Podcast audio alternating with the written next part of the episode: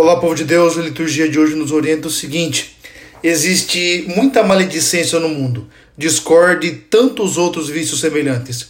O homem e a mulher de Deus precisam seguir o exemplo do profeta Jeremias e, ao invés de brigar, de criar confusão, entregar-se inteiramente em Deus, esperando nele a sua vitória.